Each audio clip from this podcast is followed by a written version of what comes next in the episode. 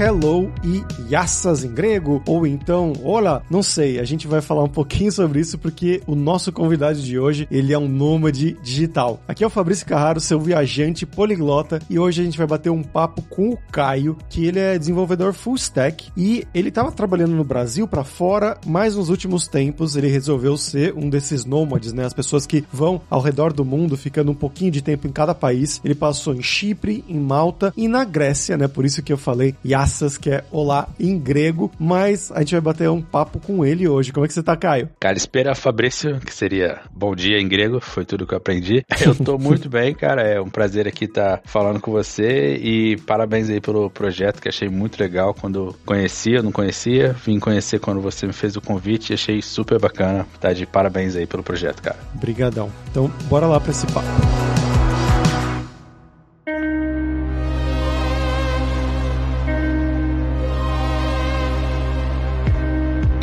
Caio, pra gente começar aqui, cara, a gente sempre começa da mesma maneira, que é pra você se apresentar para os nossos ouvintes. Então conta pra gente de onde que você é no Brasil, o que que você fez de estudos, né? Se você estudou, foi pra universidade ou não, e também um passo a passo aí da sua carreira até chegar nesse momento atual aí de Grécia ou de nomadismo digital. Cara, então, eu sou de São Paulo, mas eu fui muito novo, uns 10 anos, pro Espírito Santo. E do Espírito Santo foi onde eu comecei minha, minha carreira, assim, já com 12, 13 anos fazendo cursinho de HTML, aprendendo o básico de design, esse tipo de coisa, porque eu gostava muito, me interessava muito para área de TI, por ser o cara do computador, eu gostava muito dessa parte. Aí eu acabei fazendo um curso técnico e do curso técnico eu, eu entendi que era isso mesmo que eu queria. E fiz minha faculdade no Instituto Federal do Espírito Santo. Era um instituto que, na época, né, não posso falar de hoje em dia, por volta de 2010, era muito científico, né? Então a gente aprendia várias coisas lá, menos programar. E quando acaba a faculdade, verdade, a sensação é,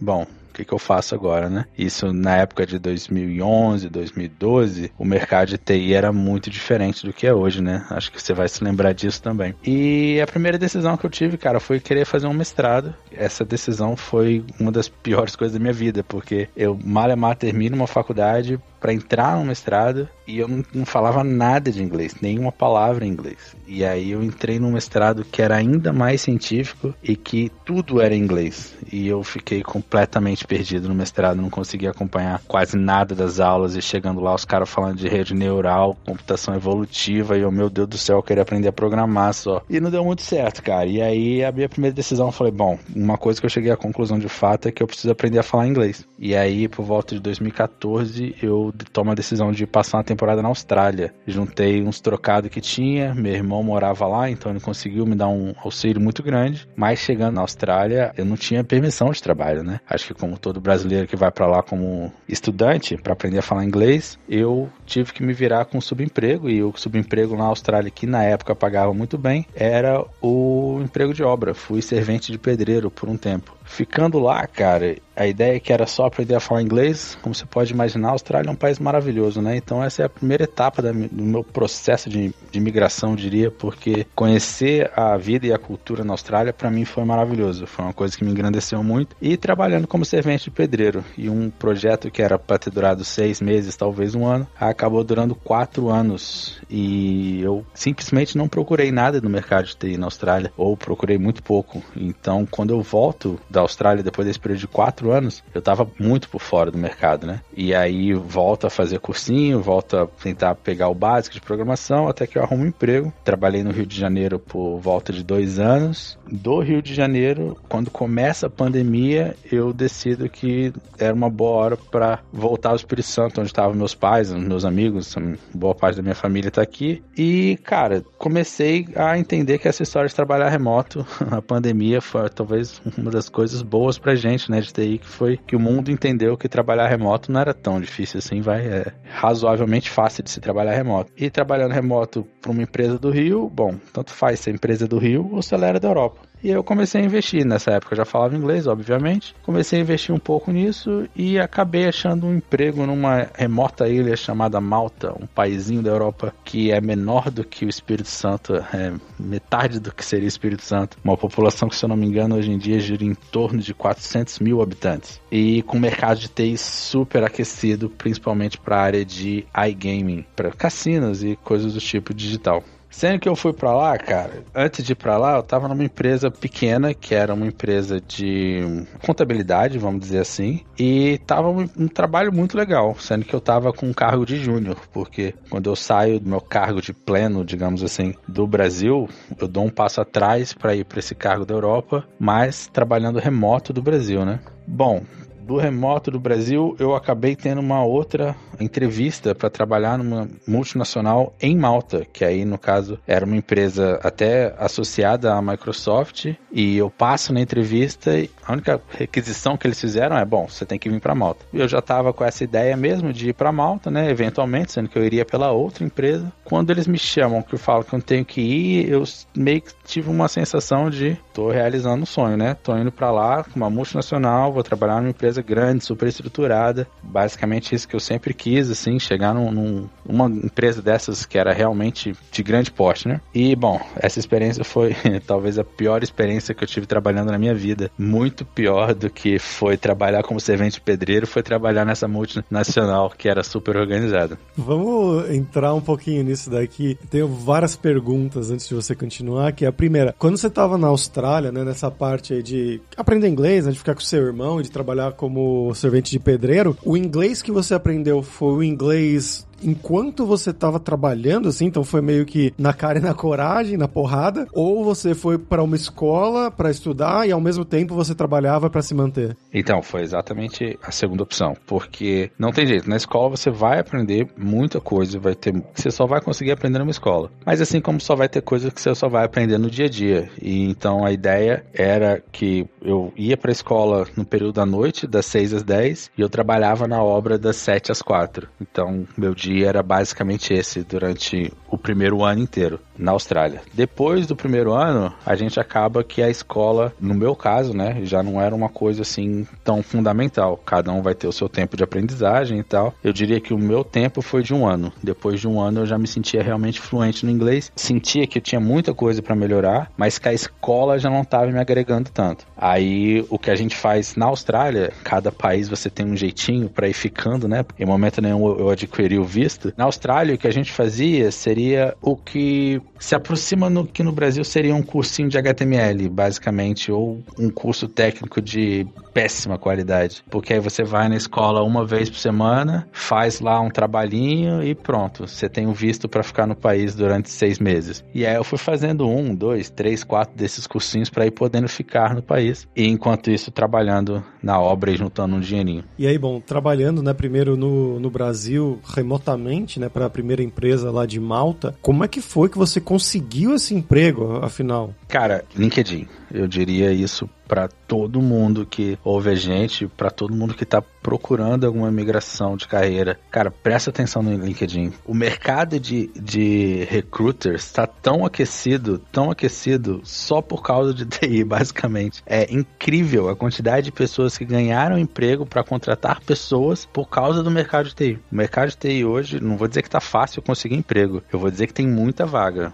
se você vai conseguir um emprego ou não, obviamente depende de várias, várias variáveis que não só a quantidade de vaga, mas a quantidade de recruiters no LinkedIn hoje em dia procurando pessoas que, pelo amor de Deus, fala que você sabe o básico de programação, que eu tô precisando do básico, não tem, o mercado tá precisando de muita gente. Então, sim, foi pelo LinkedIn, conversei com essa pessoa de Malta, e aí ela falou: olha, tem essa vaga aqui. Ela olhou o meu perfil e falou: essa vaga aqui é por uma pessoa júnior. Eu tô vendo a sua idade e a sua experiência, não me parece que você é júnior. Você tem certeza que você quer passar por esse processo? Porque não sei o que, não sei o que. Eu falei: não, minha ideia é essa mesmo. Vou dar um passo atrás agora. Vou começar meu primeiro emprego de TI internacional como júnior, porque eu acho que é uma cultura diferente, são processos diferentes, são pessoas diferentes, uma língua diferente. Eu acho que é importante para cada um entender em que estágio que você está. No estágio que eu estava, eu falei, eu achei que era importante começar como júnior e aos poucos ir subindo até que eu chegasse no ponto que eu estava ou acima. E aí depois, para a segunda empresa foi a mesma coisa. Essa que te trouxe realmente para Malta, foi também por LinkedIn. Aí eu acho que já começa o primeiro truque do LinkedIn que eu,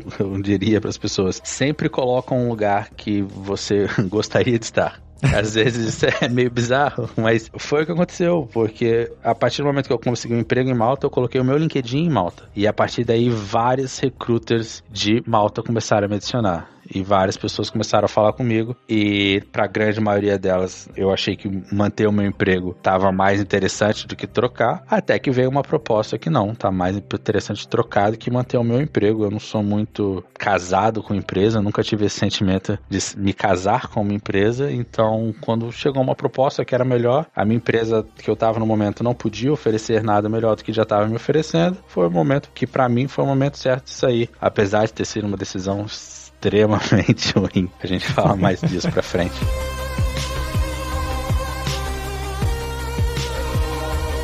E eles te ajudaram nessa mudança na hora de fazer a relocação para Malta ou você teve que fazer por conta própria? Entrando nessa, digamos, segunda etapa agora da minha migração, que é quando eu realmente vou para fora trabalhar com TI, né? Foi no auge da pandemia, no ano de 2021, né? Não, 2020. É, 2020 começou em março, basicamente. É, 2020 em maio de 2020, junho de 2020 foi quando eu me mudo. O que acontece? Na época os países estavam todos com restrições de viagem. E, obviamente, o Brasil era um dos países que tinham mais restrições impostas. E eu não poderia ir direto do Brasil para Malta eu teria que fazer uma espécie de quarentena em algum país e desse país ir para Malta. O país que eu tinha escolhido seria o Uruguai, aqui do lado de casa, pertinho, uma língua parecida. E eu fiz essa migração com a minha namorada, que não falava inglês nem espanhol. Cara, eles me auxiliaram em tudo, tudo. Eu não posso dizer que eles não me auxiliaram. O que eu posso dizer é que o auxílio não foi nada bom, porque a começar o meu primeiro desespero saindo do Brasil foi que o país que eles escolheram para eu fazer essa tal quarentena foi a Turquia. Eles eles pagaram a viagem, eles pagaram o hotel, eles pagaram meu visto, eles pagaram tudo. Sendo que a gente conversou e falou: olha, na Turquia tem uma regra que a quarentena tem que ser dentro do hotel do governo, que nada mais é do que uma cadeia. Não é muito diferente de uma cadeia. Caramba. E aí eu falei com eles isso. E eles falaram: não, não, não se preocupa, porque eles vão ver que você tá com o hotel pago, eles estão vendo que você tá indo migrando por causa de trabalho, você vai levar o nosso contrato e eles vão liberar vocês para ir pro hotel. falei: tem certeza disso? falei: beleza, então. Então vou confiar em vocês, vocês estão fazendo tudo certinho por mim, né? Por que, que eu não ia acreditar? Cara, basicamente eu desembarco na Turquia, as pessoas pegam meu passaporte sem nem me perguntar nada, sem falar nada de inglês, me colocam numa fila e num ônibus que a gente demora duas horas para chegar no que seria as, as, instalações do governo, que, como eu te disse, era basicamente uma cadeia. Quando a gente está saindo do ônibus para essa instalação, o rapaz que estava guiando as pessoas começou a gritar algumas coisas em turco, que a gente obviamente não conseguia entender nada e começou a puxar algumas mulheres. E isso já me deixou um pouco com medo, porque eu tava com minha namorada e minha namorada não falava nada de inglês. E tipo assim, se eu falando inglês não tô virando porra nenhuma, imagina ela. Cara, até que uma hora eu falei: não, não, fala alguma coisa em inglês. Obviamente falando inglês com o cara. E aí que ele falou família. Então tudo ele, que ele tava gritando, ele tava querendo explicar que as famílias vão permanecer unidas. Sendo que ninguém entendeu. Então ninguém se manifestou. Então ele separou as mulheres dos homens. Como eu fui meio rebelde, não quis sair, quis forçar, aí ele me explicou e aí eu pude ficar com a minha namorada. Mas a grande maioria das famílias foram separadas porque o cara não conseguiu, conseguiu não, né? Não quis, não tentou se comunicar minimamente em inglês, porque ninguém falava turco dentro daquele ônibus. E aí eu já comecei a ver que, putz, isso daqui começou com o pé errado, né? Aí, beleza. Aí, nesse período, a gente teve que ficar 15 dias dentro dessa instalação. Pelo menos eu consegui ficar com minha namorada. Mas fiquei 15 dias dentro dessa instalação na Turquia, onde que eles controlavam comida, papel higiênico, água. Basicamente, eles controlavam tudo. E foi um desespero. No meu primeiro dia, a primeira coisa que eu falo é: bom, meus pais não estavam esperando por isso. Eu preciso dar uma satisfação para eles. A instalação não tinha Wi-Fi, não tinha telefone. Quer dizer, tinha Wi-Fi, mas o Wi-Fi demorava três ou quatro dias para começar a funcionar. Não tinha telefone, eu não tinha como me comunicar com ninguém fora do, do, do quarto. E eu falei, irmão, você não tá entendendo. Daqui três, quatro dias, minha mãe tá aqui na Turquia. Se eu não falar com a minha mãe nessas 24 horas, ela vai pegar um avião e vir aqui pra Turquia e vai caçar vocês tudo. Aí o cara falou: olha, tem um jeito aqui, mas não pode. Eu, como assim? Não, tem um cara que aparece aí e ele vende umas coisas por fora. Eu, como assim ele vende umas coisas por fora? Ele falou: ah, ele traz umas coisas que não pode trazer. Eu falei: tipo o quê? Ele falou: tipo um chip telefônico. Eu falei: você tá falando sério que é um contrabando de chip telefônico? Ele: não, você compra se você quiser. Falei, meu Deus do céu. É tipo cigarro na prisão mesmo. É né? tipo cigarro, é tipo cigarro. E eu, obviamente, ele não cobrava 10 dólares, ele me cobrou 50 dólares para um chipzinho de telefone que tinha o básico do básico do básico de internet lá. Aí eu comprei esse chip para mandar satisfação para meus pais, para os pais da minha namorada e mandei um e-mail para a empresa. Falei, olha, aconteceu isso, isso e isso, não era o esperado. Acredito que vocês não sabiam também que isso ia acontecer, mas só me ajuda para saber se vocês têm alguma coisa que vocês podem fazer ou não. Porque se não tiver, eu entendo que esse tipo de coisa pode acontecer. Os planos mudam, as coisas não estavam 100% sob controle deles. Aí começa a minha parte que eu começo a ficar desapontado com essa empresa. A partir do momento que você está cruzando o Atlântico para viajar por eles, para trabalhar por eles, eu gostaria que tivesse alguém pelo menos preocupado com se eu cheguei no país ou não. Acontece que eles foram me responder esse e-mail três dias depois. E aí eu já fiquei meio, hum, eles não estão tão preocupados assim. Então talvez, talvez isso não tenha sido esse acidente. Então essa foi a parte que eu começo a migrar para a empresa, né? Depois de 14 dias na, na Turquia, a empresa teve que trocar o meu voo da Turquia para Malta, porque o programado era 14 dias e eles me fizeram ficar no, nessa instalação 15 dias. Aí eu ainda tive, digamos, um dia de liberdade na Turquia, que parecia ser um país maravilhoso, tá? Mas não tem como eu não falar que hoje eu não tenho uma certa, uma certa implicância com a Turquia. Mas o dia que eu tive lá, que eu pude passear, fui num lugar chamado Grand Bazar, que é um lugar muito legal, muito interessante. Foi tomar sol, né?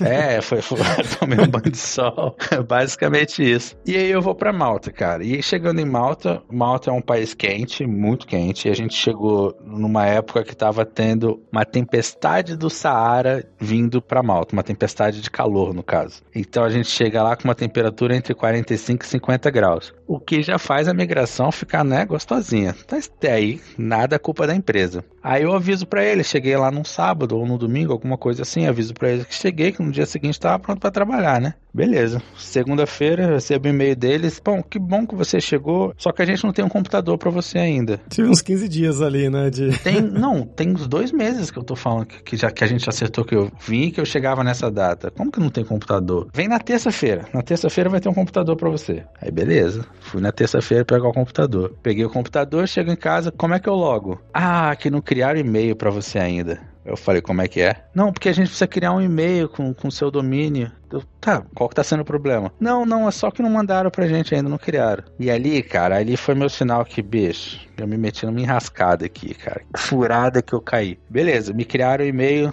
um ou dois dias depois, eu começo a trabalhar, começo a trabalhar. Aos poucos eu vou entendendo como que vai ser o esquema de trabalho que aí eles basicamente iam fazer, acho que chama outsourcing, né? Que eu ia trabalhar para essa multinacional, sendo que o objetivo da multinacional de Malta era basicamente realocar pessoas em outra multinacional de outro país, que no meu caso foi da Inglaterra. Basicamente, eu não trabalhava com ninguém de Malta, eu não tinha contato com ninguém de Malta. As pessoas de Malta malemar sabiam que eu existia. Nada disso foi combinado, sabe? Nada disso foi passado para mim. Basicamente, o que a empresa de Malta queria era só mais uma pessoa para vender trabalho para ganhar um dinheirinho em cima. E isso foi aos poucos me tirando do sério, aí depois eu começo a reclamar, cara, eu acho que minha máquina tá meio ruim, tá? O trabalho que eu tô fazendo, minha máquina não tá dando conta. Tem um, outro tipo de máquina aí. Aí ele fala: não, impossível. A máquina dos nossos desenvolvedores são, pô, 64 GB de RAM, não sei o que, não sei o que, não sei o que lá. Eu falei: então, a minha tem 16, tem alguma coisa errada. Aí eles foram ver, tinham me dado uma máquina de, do RH. Meu computador era um computador do RH, não era um computador desenvolvedor. Cara, a coisa vai ficando pior, pior, pior. O ritmo de trabalho deles era uma coisa que para mim era extremamente incômoda, porque por mais que isso seja bizarro, não tinha trabalho. Eu chegava todo dia e não tinha nada para fazer. Então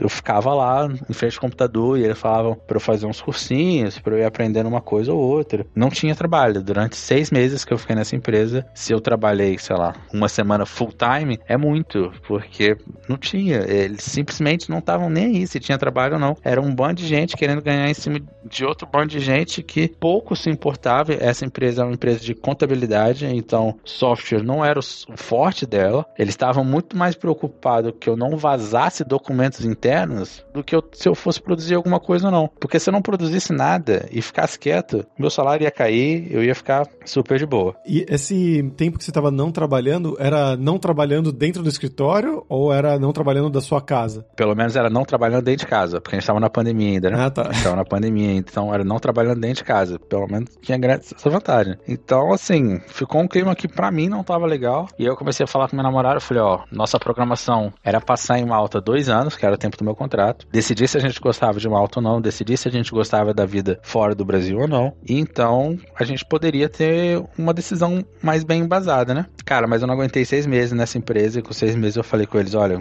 para mim não tá dando. Nada contra a empresa, nada contra as pessoas, mas o jeito que tudo funciona aqui não é feito para um programador trabalhar. É feito para um advogado, para um contador, mas não para um programador. E eu queria sair. Obviamente eu tinha uma multa de contrato, né? Porque eles, eles pagaram tudo para para lá, pagaram o meu visto para ficar em Malta, pagaram isso tudo. Mas eu conversei com eles e no final das contas eles me, me liberaram dessa multa. E foi aí que eu começo a minha vida como nômade digital, porque eu arrumei um emprego na empresa que eu tô hoje, que é uma um cripto cassino online. Então, basicamente é um site onde as pessoas têm joguinhos de cassino, joguinhos de carta e você paga e faz as transações com criptomoedas é uma coisa muito mais interessante, sendo que essa empresa, por ser um cassino, ela tem base em Curaçao, um paraíso fiscal, digamos paraíso assim. fiscal. então, obviamente, essa empresa não oferece visto. As pessoas com que eu trabalho, na sua grande maioria, são do Canadá e dos Estados Unidos, então podemos dizer que seria uma mentalidade de trabalho um pouco mais parecida com a nossa. Eu achei a mentalidade de trabalho na Europa, não sei, talvez sossegada demais para o meu gosto. Acredito que tenho pessoas que se identifiquem mais com esse tipo de linha de trabalho, né? Não é o meu caso. E aí essa empresa falou: olha, a gente vai te dar um salário, você vai ser responsável por pagar seus impostos e você vai ser responsável por escolher onde você quer ficar. Eu falei, então não tem impedimento nenhum de onde eu quero ficar. Então eu posso ficar na Europa, posso ficar no Brasil, posso ficar em qualquer lugar. Pode ficar em qualquer lugar. Nos primeiros seis meses, a gente vai pedir para você seguir um horário, para você trabalhar de tal hora a tal hora, porque você vai precisar de acompanhamento, a gente precisa saber como é que está produzindo, etc, etc e tal. Depois disso, você é livre para fazer seu horário e desde que você produza o que a gente quer que você produza, a gente não vai nem contar quantas horas que você trabalha. Isso pra gente não é, não é fundamental. É mais importante que você produza o que eu quero que você produza. Obviamente, eles não pedem que produza pouco, eles pedem nível de produção alto, né? Porque acho que a mentalidade americana é sempre uma coisa de querer bastante. E é nessa empresa que eu tô hoje. Com essa decisão, eu tive que sair de Malta. Eu perco meu visto para ficar em Malta. Então, eu fico em Malta até o início de 2022. Em 2022, eu vou pro Chipre, que foi provavelmente a melhor experiência da minha vida. Se alguém tiver a oportunidade, vá para o Chipre. Que país maravilhoso, que pessoas maravilhosas, é uma cultura muito gostosa. Mas, de novo, só podia ficar lá três meses por causa de visto, eu não tinha visto. Saio do Chipre com três meses para ir para Grécia. Aí passo três meses na Grécia novamente com essa questão de visto, que a gente pode ficar três meses como brasileiro. E depois da Grécia eu tava um pouco na dúvida do que eu ia fazer. E aí o que eu decidi foi passar três meses também no Brasil. É bom que a gente dá uma recapitalizada, junta mais um pouquinho de dinheiro e depois volta com a ideia de perambular pelo mundo. E aí a gente tá na dúvida se nosso próximo destino é na América do Sul ou na Ásia. Mas em termos de trabalho, tanto faz, porque realmente para mim não vai fazer diferença. Muito interessante, cara. Eu tô, eu tô passando por uma situação parecida, na verdade. Nesse último ano, eu decidi viver uma vida de nômade digital também. O pessoal que escuta aqui o Dev Sem Fronteiras já, já tá sabendo dos outros episódios, mas eu fiquei. Eu saí de Barcelona, onde eu morava na Espanha, fiquei morando três meses na Turquia, depois fui três meses pra Armênia, agora voltei pra Turquia por mais três meses, que eu tô, como você falou, você teve um trauma aqui na Turquia, né? Mas para mim foi exatamente o contrário. Eu acho o país maravilhoso. Tô morando na cidade de Izmir, que é a terceira maior cidade, mas é uma cidade na praia e é muito perto da Grécia. Então, tipo, você pega uma balsa, é meia hora até a Grécia. É uma cultura um pouco mais aberta, assim, um pouco mais europeizada do que aquela mentalidade que talvez a gente imagina, né? Do muçulmano muçulmano, conservador. Não é assim nem um pouco. Como que tá o inglês, cara? Porque você consegue se comunicar só em inglês com as pessoas por aí? Em Istambul, sim. O pessoal fala bem inglês lá em Istambul. Aqui é bem malemão amar, assim, tipo, para fazer amigos é muito fácil, porque tem muito, tem bastante estrangeiro aqui, e agora ainda mais com a questão da guerra na Rússia, veio muito russo pra cá e eles falam um pouco de inglês, pelo menos, porque são russos que têm a, a chance de ir para fora do país, né? Então, eles falam, mas tem outros estrangeiros de outros lugares também que todos falam inglês. Então, se você fica na bolha de expat, não tem problema nenhum. Mas para outras coisas, assim, tipo de pegar um táxi, depende do restaurante, eles talvez não falem muito bem, mas no geral é bem, bem tranquilo, assim. É uma vida muito boa. Eu imagino que deve ser um país legal se você não tá preso. Exatamente.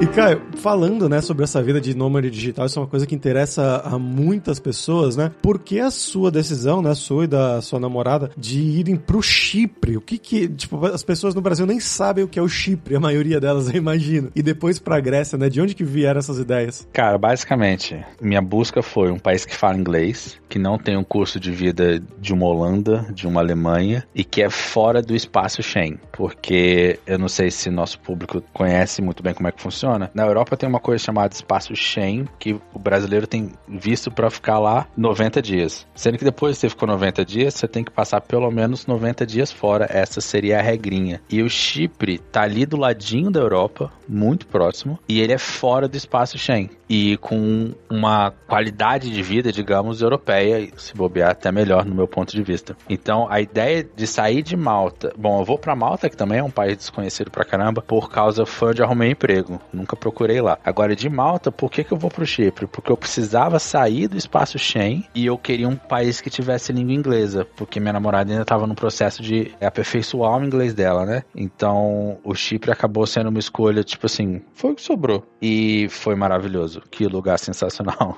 Conta pra gente o que, que é. Eu sei que é uma ilha, né? Mas eu nunca cheguei a visitar. E tem as duas partes, né? Tem a parte sul, que é grega, e tem a parte norte, que é turca, ou invadida pela Turquia, dependendo de quem se perguntar. É, então, vamos do começo. É um país onde, como você disse, é uma ilha que é dividida em duas partes. A parte do norte, quem toma conta hoje em dia é a Turquia, e é um país de uma história de guerras e guerras e guerras por briga para saber quem vai tomar conta, se são os gregos ou se são os turcos. Não muito tempo atrás, eles dividiram e a ONU criou uma fronteira, que é uma fronteira literalmente física, tá? Quando você caminha próximo dessa fronteira, são barreiras, são barris que provavelmente está cheio de alguma coisa, não sei, e que de um lado fica o lado turco, do outro lado fica o lado grego. Hoje em dia, é, as pessoas já podem transitar entre essa fronteira, mas até bem pouco tempo atrás, essa fronteira era literalmente fechada, você não podia passar de um lado para o outro. Eu não sei como é que está hoje, mas há bem pouco tempo atrás, o aeroporto da zona turca não era um aeroporto reconhecido internacionalmente, só o aeroporto da parte grega. Isso, na minha opinião, faz com que o país tenha uma certa hospitalidade muito muito grande com quem é de fora e quem escolhe ir para o lado grego, que foi para onde eu fui. Obviamente, nossa cultura ocidental talvez seja um pouco mais parecida com a do lado grego do que com a do lado turco. E, cara, são pessoas extremamente receptivas. É uma ilha com praias que, para quem conhece, sei lá, Bahia ou Espírito Santo, parece até um pouco com Rio de Janeiro em alguns aspectos. De águas extremamente cristalinas, dependendo das praias que você for. Onde que com uma hora de carro você basicamente consegue ir em todas as cidades da ilha e ver culturas um pouco diferentes. O que, que mais me encantou no Chipre, cara, é a quantidade de cultura diferente. É muito engraçado você falar com uma pessoa, você fala, pô, você é do Chipre? Ele fala, eu sou um grego cipriota. Isso quer dizer, o Chipre é uma coisa muito grande hoje, eu sou da parte grega, e eles falam isso com certo orgulho, com certo, tipo assim, não me confunda com o outro lado, que é interessante de ver, né, cara? Acho que o Brasil, a gente, por não ter guerras há muitos anos, graças a Deus, a gente talvez não tenha um pouco desse patriotismo exacerbado, assim, que essas pessoas que já passaram por muitas guerras, que eventualmente tiveram que lutar para manter o seu país, essa cultura é muito legal. E as praias paradisíacas ajudam bastante também. e aí depois vocês foram pra Grécia, né? Que a Grécia já é Schengen de novo, né? Então vocês já poderiam voltar. Isso. E foi também só porque tá ali do lado e porque é maravilhoso.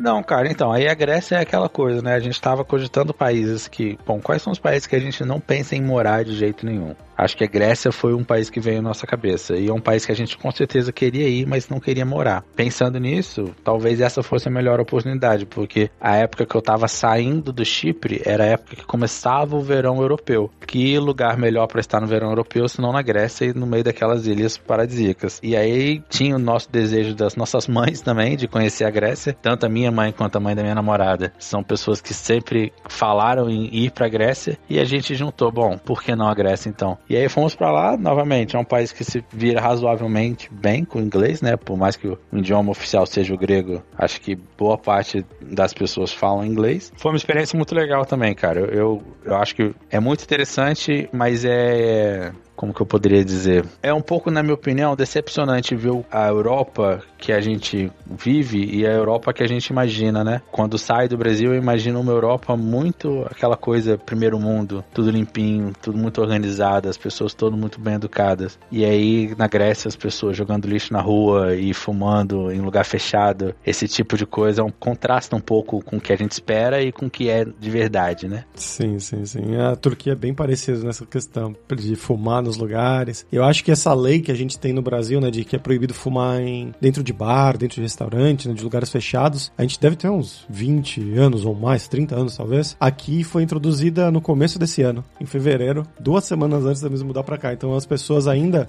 os bares, o que eles estão fazendo para tentar meio que burlar, por medo das pessoas pararem de ir nesses bares, é eles tiraram o telhado da parte de dentro. Então, ele conta como um lugar aberto e as pessoas podem continuar fumando dentro do bar, dentro do restaurante. É bem interessante. É, cara, acho que a Europa como um todo tem uma relação com cigarro que é muito, muito mais atrasada ainda em relação ao Brasil, na minha opinião. Concordo, concordo plenamente. É muito mais forte, inclusive a Alemanha, Espanha, países assim mais do oeste, né? Também eles fumam muito mais do que no Brasil. É uma coisa que a gente discutiu bastante com os amigos lá.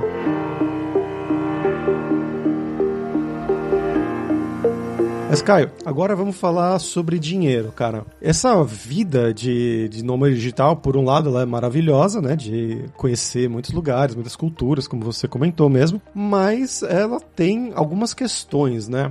Uma questão que você falou é de você ter um trabalho que te permita trabalhar de lugares diferentes, né? Que não te obrigue a ficar dentro de um país para pagar as, as taxas, né? os impostos daquele país específico. Não toda empresa permite isso. E uma outra questão é das viagens, né? Então, você pagar passagem aérea o tempo inteiro, você tem que pagar aluguel, né? Talvez, dependendo do caso, pagar uma taxa da imobiliária, a taxa da pessoa, né? Que tá trabalhando com você, que tá arrumando um lugar para você ficar, o depósito, né? A calção para você poder morar no lugar. Como tem sido isso para você nessa questão de, de gastos nessa vida de viagens? E além disso também, como que você vê a questão do salário recebido por você, né? Tanto pela primeira empresa de Malta quanto pela segunda empresa, comparando com o salário de um desenvolvedor no Brasil, né? O custo de vida, vamos dizer assim. Entendi. Bom se tocar nesse assunto, né? Porque às vezes a gente vai falando e quando a gente se expressa livremente, a gente vai na coisa boa, né? Então, vamos deixar bem claro que isso não é nenhum paraíso, não é nada perfeito. Cada vida que a gente escolhe viver vai ter diversos custos e diversos malefícios e benefícios, né? Os benefícios são óbvios, a gente conhece vários países, vários lugares, várias culturas, e isso é muito interessante. Mas como você disse, a questão de custo é muito mais alto. Por mais que a gente assim, com o tempo vai aprendendo alguns segredos para gastar menos, né? Então, por exemplo, a gente não aluga com imobiliária, a gente aluga com o Airbnb, que a princípio é um preço muito mais caro do que você pagaria num apartamento de aluguel normal, né? A grande questão é que ninguém do Airbnb está preparado ou esperando receber uma proposta de três meses de aluguel. E aí, a partir do momento quando você fala com uma pessoa do Airbnb, olha, eu tenho três meses aqui fechado para você, com dinheiro na mão, que eu vou pagar à vista, essa pessoa dificilmente vai recusar as propostas que a gente faz. Então, assim, eu diria que a gente consegue, mesmo ficando em Airbnb, pagar preços muito próximos do que seria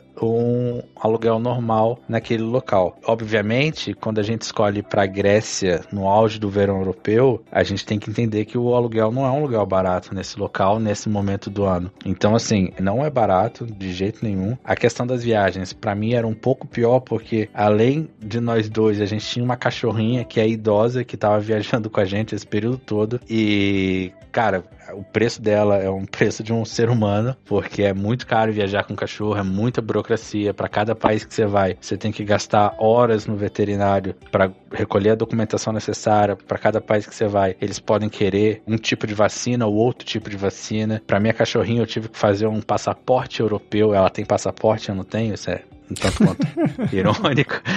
então, assim, sem dúvida nenhuma, tem muitos custos que a gente não teria numa vida normal. Contudo, como eu te falei, eu estou trabalhando numa empresa onde é, os padrões são americanos. Então, o salário que eu tenho hoje é um salário de padrão americano. Se você for comparar com alguns lugares como Grécia, Malta, Portugal, o salário nos Estados Unidos está um pouco mais alto ou relativamente mais alto. Então, do meu custo de vida, eu consigo sempre me programar a cada três meses eu tenho que conseguir viver a minha vida e pagar o aluguel dos próximos três meses. Fora tirar um dinheirinho de reserva, que é para emergências que podem vir a acontecer. Mas se, por exemplo, quando eu fui para Grécia, eu não consegui fazer isso, porque a Grécia estava muito mais cara no verão. A gente fez alguns passeios para alguma das ilhas gregas, que eram passeios caríssimos, e a ideia depois de vir para o Brasil tem um pouco a ver com isso também, porque vindo para o Brasil aqui eu deixo de pagar aluguel mãe da minha namorada tem um apartamento onde a gente pode ficar. Então a gente vai passar esse período aqui, recapitalizar, ter um, um, uma reserva e voltar para essa vida de nômade que, como você falou, tem diversos custos. O que eu tenho feito? Procurado países mais baratos do que o, o que eu ganho. Porque se você for procurar ser nômade viajando de Holanda, Alemanha e Inglaterra, você tem grandes chances de falir, porque são países de custo de vida extremamente alto. Agora, por exemplo, quando você programa uma viagem para o Uruguai e você está ganhando no padrão americano, opa, faz uma viagem, se divertir e não gastar muito dinheiro. Ou, por exemplo, ir para Tailândia, né, que às vezes a gente sempre pensa coisinha muito próximo, ir para Tailândia, para Indonésia, que são lugares maravilhosos e custo de vida extremamente baixo. Então, você gasta muito tempo se programando, você gasta mais tempo ainda se você quiser gastar pouco dinheiro, mas dá para fazer tudo legal, cara. Pra gente fechar aqui, Caio, agora é a hora do perrengue, que é quando a gente pede pros nossos convidados contarem histórias engraçadas, gafes, micos que tenham acontecido esse tempo todo aí fora do Brasil. Ah, cara, eu acho que a minha história mais engraçada realmente foi na Turquia, ficando preso, porque. Sim. cara, você imagina, você já morou na Turquia, obviamente você conhece a alimentação deles e você sabe que é um tanto com a diferença na nossa, principalmente a temperos. Cara, eu e minha namorada, a gente morava junto há pouco mais de dois meses a gente morou junto no Brasil pra gente realmente começar a fazer uma experiência do que ia ser morar junto lá fora. Aí você imagina, meu irmão, que na Turquia a gente tava começando a ter cheiros e peidos e arrotos com cheiro da Turquia, cara. E aquele começo de namoro foi arruinado por uma falta de privacidade que tanto eu quanto ela, cara, a gente olhava um pro outro, a gente tomava banho, acabava de tomar banho, dava dois minutos, a gente tava com um cheiro que não conseguia explicar, que era muito por causa da comida. Isso depois de 10 dias, a gente já não se aguentava mais, não tinha desodorante que dava jeito, cara. Isso era, nossa, bizarro. Isso foi uma coisa um tanto quanto assim, constrangedora no nosso namoro. Foi uma fase difícil de superar, mas foi, foi engraçado. É, se passou por isso, passa por tudo, né? é, não, é, passou por isso, porra. E cara, uma coisa muito engraçada também é a gente indo em Malta mesmo, né? E aí é, é um outro tipo de, de engraçado, mas como a gente novamente tem a questão de que a Europa não tá tão na frente assim do Brasil em vários aspectos, né? Cara, em diversos lugares a gente ia, minha namorada era bem tratada e quando que a gente era brasileiro, já não era mais tão bem tratado assim, porque minha namorada é bem branquinha, então ela aparenta ter uma, uma, uma coisa mais europeia e quando a gente começava a falar na, ou inglês ou não falava maltês, nossa, por diversas vezes a gente via a cara, o semblante da pessoa mudando, o jeito de falar mudava, o jeito de olhar mudava mudava. É uma coisa que é um preconceito ou, digamos, um jeito de lidar que ainda eu acho que o brasileiro dá de 10 a 0, assim. Que o brasileiro, quando a gente descobre que alguém é gringo, quando a gente descobre que alguém é de fora, aí que a gente abre o sorriso, aí que a gente quer tentar agradar, quer tentar falar o embromation do inglês, para quem não fala inglês. A gente tem que, tem que entender, né, que o Brasil tem diversos problemas, mas que a gente tem diversas qualidades também, cara. A gente tem muita coisa boa aqui. Nem sempre essa vida de morar fora ou ser nômade digital. Isso não é para todo mundo, cara. Vai ter as pessoas que vão se interessar e vão curtir muito isso. E vai ter as pessoas que não, que vão estar tá melhor mesmo morando num local estável e eventualmente passando umas férias, eventualmente conseguindo sair do Brasil. Acho que é uma coisa que todo mundo deveria passar um dia, né? Se pudesse, se conseguir, tiver condição, porque eu acho que engrandece você em vários aspectos, conhecer culturas diferentes. Mas a grama do vizinho é sempre mais verde, né? Então essa história de que morar fora do Brasil é mil maravilhas, que nossa, como tudo é perfeito na Europa, como o primeiro mundo funciona. Cara, isso é, é, as, é as tão famigeradas fake news, isso não é tão verdade assim quanto, quanto muitas vezes a gente deixa transparecer, né? Porque quando a gente fala das coisas morando fora do Brasil, a gente costuma falar das coisas boas. Mas tem muita coisa ruim, como, por exemplo, você ir no médico e não conseguir se comunicar exatamente o que você gostaria de falar, ou não ser tratado exatamente da maneira como você gostaria de ser tratado, né? Sim, com certeza.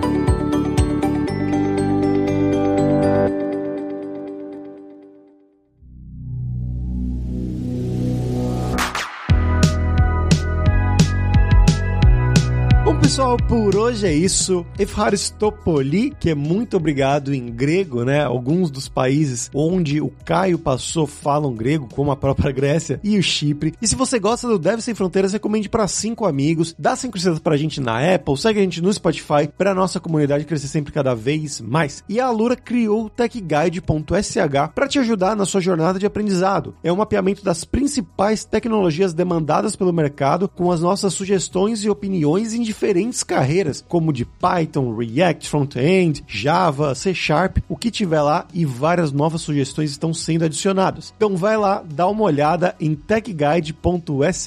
E a gente tem os 7 Days of Code, que são 7 dias de desafios totalmente grátis em diversas linguagens de programação, para você realmente botar a mão na massa e praticar o que você estiver aprendendo, seja com os cursos da Alura ou em qualquer outro lugar. Então vai lá se desafiar em 7daysofcode.io. E não deixe de conhecer a Alura língua para você reforçar o seu inglês e o seu espanhol e dar aquela força, tanto no seu currículo quanto na sua vida profissional. Algo que o Caio destacou muito durante o episódio de hoje, né? Que ele não falava nada de inglês, isso começou a ser um problema na carreira dele. Por isso ele foi para a Austrália inicialmente e hoje em dia ele trabalha só em inglês para empresas multinacionais e pode viajar ao mundo. Só lembrando que o ouvinte do Deve Sem Fronteiras tem 10% de desconto em todos os planos. Então vai lá em aluralingua.com.br/promoção promoção barra Dev Sem Fronteiras e comece a estudar com a gente hoje mesmo. Além também, é claro, da alura.com.br que tem mais de 1.400 cursos de tecnologia, principalmente na área de programação, inclusive vários cursos e formações na área de front-end, que é a área com a qual o Caio trabalha hoje em dia. Mas não só isso, tem também de Python, de Java, de Android, React Native, tem de várias tecnologias, também como você criar o seu currículo em inglês ou em espanhol para mandar para o exterior. Então, com certeza vai ter o curso para você.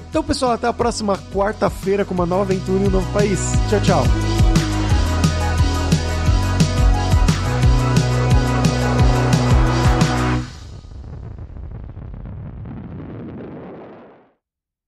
Este podcast foi editado por Radiofobia, podcast e multimídia.